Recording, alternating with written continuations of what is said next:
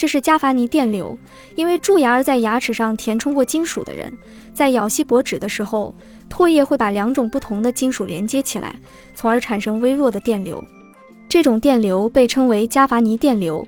口腔中产生加伐尼电流的时候，大脑将这种电流理解为疼痛，所以会感觉牙疼。不过，嘴里没有填充金属的人是体验不到这种现象的，即使向他们解释这种感觉，他们也不会理解。加法尼电流产生的原理与电池组的原理相同。